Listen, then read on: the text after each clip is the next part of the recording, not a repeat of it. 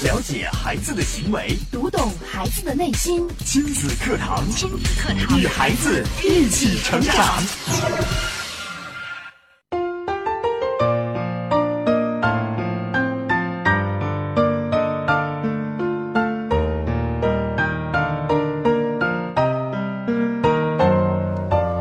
听亲子课堂，做智慧父母。欢迎收听以心理学为基础的专业亲子教育节目《亲子课堂》，我是主持人袁明阳，我是依然。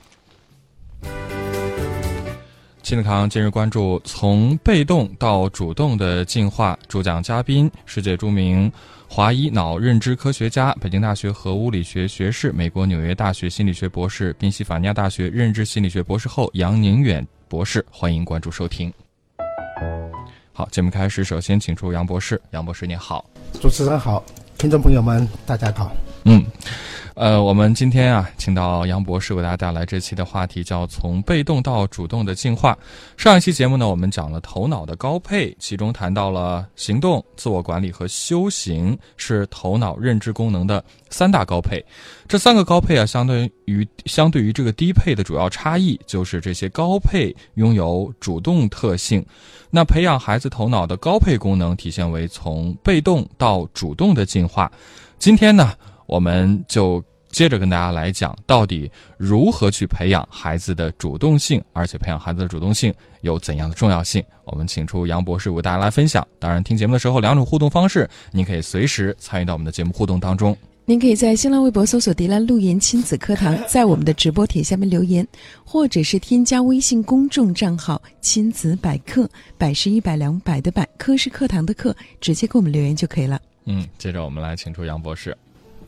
好，我们先看看这个从被动到主动的进化，它为什么重要啊？嗯，因为在呃，我做咨询的这个过程中，不管是在呃家庭教育或者是企业管理，都家长和领导们都会面临一个问题。嗯，啊，家长面临的是孩子的学习积极性的问题，领导面临的是员工的工作积极性的问题。是啊，所以主动学习和被动学习的差别是非常大的。嗯，这个主动的员工和被动的员工，你去管理也是差别也是非常大的。是，如果你的孩子不爱学习，你要去盯他学习，你得一个一个的盯；嗯，你的员工工作没有积极性，你要去盯他，也得一个一个的盯。对。如果他们都有积极性的时候，嗯，你就像放羊一样，把羊赶到草上，你坐在那个地方吹笛子就行了。嗯，谈情说爱就好了，你看着他别出事儿，他们自己会去吃草，自己会去干活，所以做家长、做领导的面临被动和主动的孩子和员工，这个境界是大不一样的。所以，被动啊，是我们这个时代的疾病。在我们中国现在要崛起、要创业创新的时候，尤其表现的特别的突出。嗯，因为我们这个几千年这个皇帝统治的这个文化呀，他会皇帝统治他有两个要求，一个是要求底下的老百姓听话，不能超过他。对，那一超过他就麻烦了。嗯，呃，这种统治啊，他就会，那么在这种文化底下，加上我们原来所谓的三从四德啊这些东西，你都看到这个文化中嗯，有对被管理者要求他听话。你看，我们现在做亲子教育，很多家长的一个抱怨，除了孩子不爱学习，再往前走一步就是孩子不听话。对，嗯这个家长好像就是希望自己的孩子是个听话的孩子，为什么呢？因为这样好管理、好控制，嗯是他他方便，对，方便。我不是我省事儿了，我不会有很多麻烦，但是后果非常严重。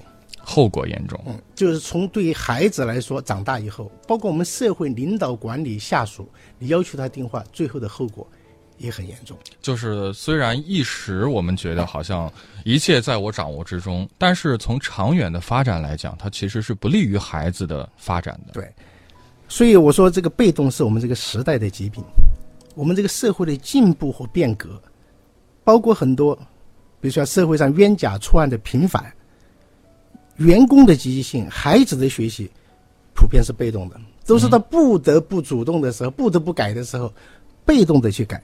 所以我经常说，主动改进是进步；被动的改进，那是一种窝囊。你不得不改的时候，那就被动了，而且管理起来非常的辛苦，而且成本非常大。他最后的结果是什么呢？嗯，做的事情就被动的人做的事情，第一没有品质，没有品质，他混，他因为他是被动的，他应付你。就像做一天和尚撞一天钟一样。哎，对了，孩子被动的做作业，外面那些豆腐渣工程，他都是被动，他还要投机取巧，嗯哎，这个就很麻烦。而且还有一个，除了缺乏品质，再有一个就是缺乏创新。缺乏创新。所以我说后面缺乏品质和创新，真的是说到我们现在中国社会的病根了。嗯，我们缺乏品牌，缺乏创新，就是一哄而上，别人做什么我们做什么，都跟在，对对跟在别人后边。是的，这个问题，你看我前几天我做了一个大约的估算，嗯，就是那个屠屠呦呦不是拿了科学奖吗？诺贝尔科学奖吗？对我们十二十几亿人拿了一个科学奖，嗯日本他一点二亿拿了二十二个科学奖，人口只有我们的十分之一，对但是拿奖数目是二十二倍，嗯，这样算下来，人均获奖的可能性差别是二百二十倍。哎呀，非常恐怖。所以嗯我们要自强，没有什么值得骄傲的，必须努力。我们中华民族必须要看到我们的弱点，必须去把我们的积极性、主动性和创新最大限度的激发起来，才有可能崛起。否则，我们只能跟在别人后面，靠我们这个人数来形成一个庞大的低质量的经济实体，这前途是不好的。嗯所以这个主动性啊，它不仅是我们家庭管理的对孩子教育的重要，也是是对我们中华民族的崛起。我们要从这个文化的根源上，来彻底来看破这个问题。怎么从孩子从小的教育到长大的这个领导、工作、社会的改革方面来看，怎么把人们的这个积极性调动起来？嗯因为我讲这个问题，我们还是从钱学森之问开始。这个是个非常著名的一个问题，就是钱学森在生前曾经对我们的教育提出质疑，就是我们这个教育为什么就培养不出具有创新力的这个人才？嗯，他可能也是数诺贝尔奖，因为当时还是零嘛。对，中国世界上最多人口的国家，科技上的诺贝尔奖这个获奖居然还没有零的突破，相对于以色列啊、日本这些小国家来说，这是一个比较可怕的场景。它说明问题，说明问题，它肯定这个问题从文化到制度都有问题。中国的人种是没问题的，中国人到哪都是很聪明的。嗯所以，孩子，我我对这个问题的思考，我就认为是从小孩子有要求听话，这个传统性的教育，你看到学校的应试教育又要服从标准答案，到了单位上要服从领导，领导的也是喜欢听话的员工，他不喜欢被挑战，这是东方文化的这个权威、权威统治的一种文化特征。所以，一个人从小他的这个鉴别力，就是是非的判断力，因为从小听正确答案嘛，所以他自己去判断真假是非，去进行批判性思维，去超越前人的勇气上来说，这种创新的精神就比较缺乏。嗯所以这样的结果就是每一个老师都是学生的天花板，每一个领导都是下属的天花板。所以我们中华民族在进步上就有这一层文化上的一层天花板阻隔着我们。嗯所以这个是，我认为这是一个病根。嗯在当前，我们要搞大众创新、万众创业，要求大学生们去搞创业，但是创业最需要的就是创新精神，而创业精神、创新精神又是我们这个教育的短板，所以这个大学生创业的成功率它一定会比较低。嗯所以怎么在创业中去辅导他们，去赶紧补这个课，否则他们要交很高的学费，在实战中来，呃，训练来学习，呃，这个生活这个成本会很高，所以对大学生现在，呃，全民也在抓大学生的创业或者说创新的这个教育和辅导，这也是我们这个社会发展的需要的一个点。所以我说这个主动性啊，它是我们这个时代需要解决的问题，嗯一个心理问题，从文化制度要彻底来解决。所以，我们家长对孩子的这个主动性的这个要求，要从这个地方开始来培养起。嗯我下面剩下的时间，我讲一下为什么主动性它是人脑高配的共同特征。前面我们说了有三个高配嘛，嗯，是吧？主动行为、自我管理和修行、自我提升。对，嗯啊，修行和自我提升是一回事儿啊。第一，行为行动啊，它是主动的行为，就是自发的、自由自主的。哎，这个人的这个这个主动性啊，它是这个自主性的体现，就是我们人要自我管理，这个人必须是个主动人。如果一个被动的只听命令的人，他是不需要管理的，因为别人在管理他。对，嗯所谓的自主的，就是自我管理的人，他一定是自己在管理自己，他的行为才是自主意。所以我们说，行动是主动行为，而自我管理，它又是，而且这个主动是自我管理的起点，而自我优化，这个自自我管理又是自我优化的起点。就一个人要自己优化自己，他这个人必须是个有自我管理的能力的。所以说，行动、自我管理到自我优化这三个台阶，他都必须要求是主动的行为。嗯，所以我说这个，因为这个自我管理，它是对主动行为的一种监控，它要对结果保证要自我进行调整，而修行和头脑的自我优化呢，它是对人自身来进行提升，是脑功能，我说是皇冠上的明珠，是头脑的高配中的高配。嗯，就自我优化，因为他不断自己提升自己。你看，如果一个孩子能够自自我管理，你家长就很放心了。嗯，对如果他这能自我优化，你更不是更放心了吗？他就自己能提升自己，他不仅是学知识，他还要把全面的让自己学得更快，学得更好嗯啊。所以，我们说了这个，它不仅是个社会问题，也是我们文化制度的问题，更是我们个体成长中的一个关键的一个台阶，是一个很重要的进化。所以，我们接下来下一个环节，我们再来讨论怎样在亲子教育中，从小来培养孩子的这个主动行为、嗯，自我管理和自我优化。好，感谢杨博士的精彩讲解。那大家听到这一节，您有什么样的感触？两种互动方式，也欢迎您随时的参与进来。在我们的微信公众平台，你可以添加“亲子百科”，百是一百两百的百课呢是课堂的课，直接跟我们互动，或者是在新浪微博搜索“迪兰路言亲子课堂”，在我们的直播帖下面留言。了解孩子的行为，读懂孩子的内心，亲子课堂，亲子课堂与孩子一起成长。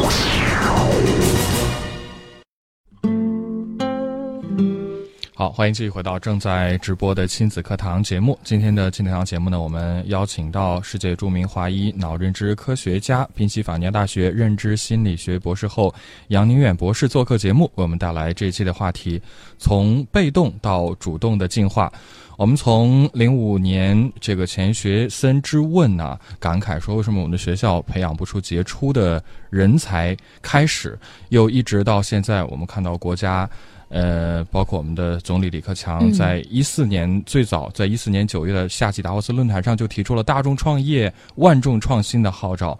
看到，其实现在从国家的政策层面呢，已经开始重视到这个创业和创新的重要性。但是，呃，紧接着我们追溯到我们的教育，追溯到我们的家庭教育，包括我们的学校教育，发现其实，在生活当中，我们的家长还是希望自己的孩子是一个听话的孩子，我们的老师也希望自己的学生是个听话的学生。呃，上司希望自己的这个下属是听话的下属。如果我们都是这样要求，呃，我们所有的人的话，我相信这一定不可能实现我们万众创新的这样的一个目标。刚刚的杨博士呢，也从他专业的领域啊，跟我们讲到，呃，其中之所以这个低配到高配的不同，就是因为高配拥有从行动到自我管理到自我提升的这个主动的特性。那具体该如何去培养这些主动的特性呢？接下来的时间，我们接着交给杨博士。好，我们首先从孩子成长、头脑发育的过程中，这个主动行为、自我管理的功能以及自我优化的能力，他成长的种子和基因开始，嗯他的内在的机制。你看，孩子从小开始生长的时候，我们就来寻找这个主动性的萌芽。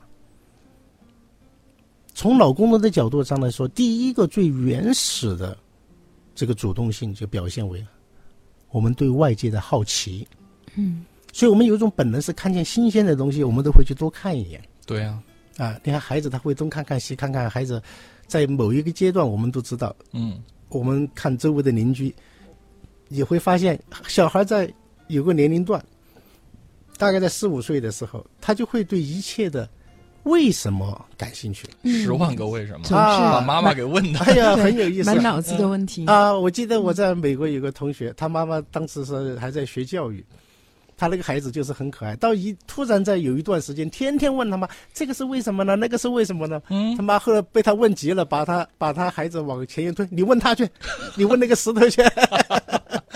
这是个笑话，但是这个很普遍。对嗯你会发现他会密集的在一段时间爆发出来。对是的，这就是孩子头脑发育的过程中，当他对事实有足够的观察，当他开始去试图了解事物的因果关系的时候，他什么事情他都倾向于问个为什么。嗯，所以我们原来呢有一套丛书叫《十万个为什么》，对可能就是由此而得名。啊，所以我们对那个爱问问题的孩子，我们都会叫他“十万个为什么”。那么这说明什么问题呢？这说明这个好奇，它确实是就是我们这个主动性和就是高配的火种。嗯你会发现，我们这个在中国这个传统文化下，他会对把这个这些东西一点一点的扼杀掉。其实就是杨博士讲这一点，我觉得特别重要。就是其实我们的每个人从生下来，一开始其实上天赋予我们是有这种有这个种子的，求知的种子和能力的，但是只是在我们后来的教育中，因为不当的教育方法，导致这种求知的是的，这种欲望越来越降低，到最后被扼杀是的。了。这个这个罪魁祸首就是皇帝，皇帝，就是嗯。那个古代的皇帝，就是封建社会的皇帝。哎，那个宫廷里面那个皇帝，为什么呢？嗯。就是因为他从其实我们中国文化是非常灿烂的，嗯你去研究中国文化五花八门，这个呃非常多的很多的闪光的思想，但是你会发现，最后皇帝需要的就是儒家改装的儒家里面部分的改装成的三从四德那些版本。哦，哎，就是这一套东西，它从皇权到家族的权利，到家长的权利，从上到下来禁锢人的天然的发展，它对人的发展是不利的，所以它会制约我们的这种头脑的主动性，因为嗯一要求听话，他就把头脑中的很多高配就阉割掉了，嗯他就没法发育了，嗯。因为这样的好管嘛，对，啊所以，我们接着刚才那个话题，孩子好奇，好奇的时候，这时候家长，我们其实就应该介入，去跟孩子一起好奇。当孩子问你为什么的时候，这个时候我们很多家长是可以回答的时候，你不要拒绝介入，你一定要积极的去回答他的问题。嗯你回答不了了，借机把十万个为什么买给他。嗯让他自己去找，这个时候你就把这个好奇的火焰点着了，哎，这对孩子来说非常重要。嗯他的头脑，他用为什么这个小引擎、小马达就带着他到处跑，就可以在这个世界上去畅游了。到我现在这个年龄，还在不断的问为什么？啊，因为为什么是我们思维往前走，走向未知、走向未来的未来空白领域的一个简单的一个发动机之一啊。嗯那么有了这个好奇以后，接下来我们其实就应该跟着孩子，他就要去做很多的事情。嗯去探索啊，去行动啊，这个时候我们就要培养孩子做事的乐趣，嗯，培养就兴趣就是，从好奇到嗯乐趣，它是一个发育。嗯简单的好奇是本能，因为乐趣是要你去行动去做才会产生的，所以下一个就是从好奇到乐趣，有乐趣的事情，如果再有成效的话，它就会形成兴趣。嗯哦，啊，所以兴趣这个东西很重要。所以你看，头脑高配的、比较聪明的人或者孩子，他做什么事情都做得津滋滋有味儿。嗯因为以前我发现有些孩子他会觉得，呃，学不爱学习的孩子，他有些也不爱玩，他玩这个也没意思，什么都没意思。嗯那后来我也在观察，我也曾经试图分析哪些事情是属于有意思的，你会发现它因人而异。嗯对，最后我得出的结论就是，这个世界上没有没意思的事儿，只有没意思的人。嗯对，其实再枯燥的事儿，你用心去做，去品味，去把它设计成一种游戏。你说几个人坐在一个桌子上，拿一块那个小小砖块在那里码来码去的，有意思吗？嗯，那没意思。可是你进入规则开始玩的时候，那个东西叫麻将。对，嗯那人一上去，真正一玩上瘾，几天都下不来。你乐此不疲啊！我小时候看别人下围棋，也觉得这帮人傻乎乎的，坐在那码那个砖，码那个圆石头，黑白码来码去，能码一天，嗯，这有意思吗？觉得他们很愚蠢。等我学会的时候，发现这个东西太上瘾了。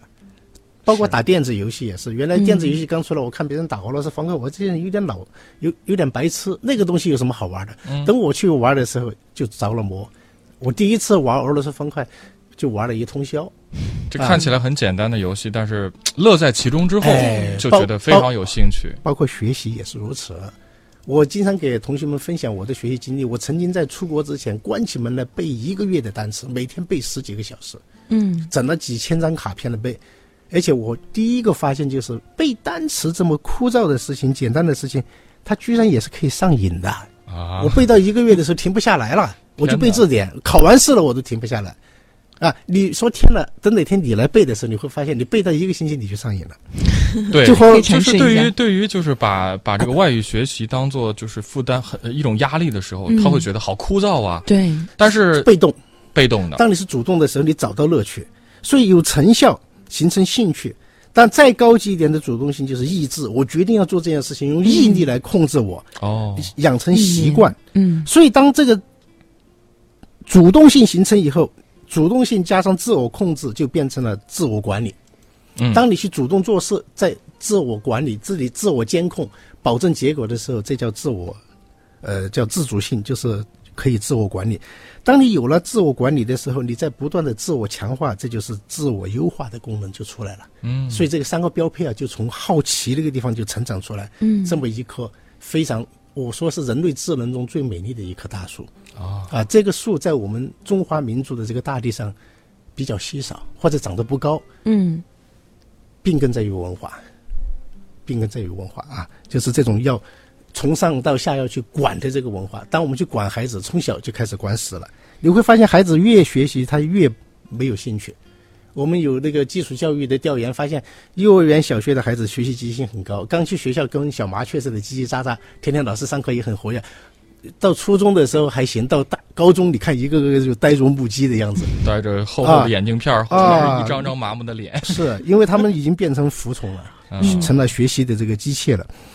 所以在从外在的因素来看，我们面对这个机制的时候，我们第一个就是要尊重孩子，我们不要父母不要从居高临下的去把三从四德忘忘掉，孩子跟我们是平等的，他们是我们的恩人。我经常跟父母们说，当你去平等对待孩子的时候，发现他们是我们的导师，嗯，我们陪他一起成长，我们重新来活一遍，我们跟随他去用孩儿般的眼光看世界，去享受孩儿般的快乐的时候，我们又重新成长一遍，而且这是真正的中年人缺乏的东西。嗯，我们已经太变得太世俗，变得太老道，已经不天真了，已经丧失了对世界的新鲜感了。我们重来一遍，这是孩子给我们的恩情。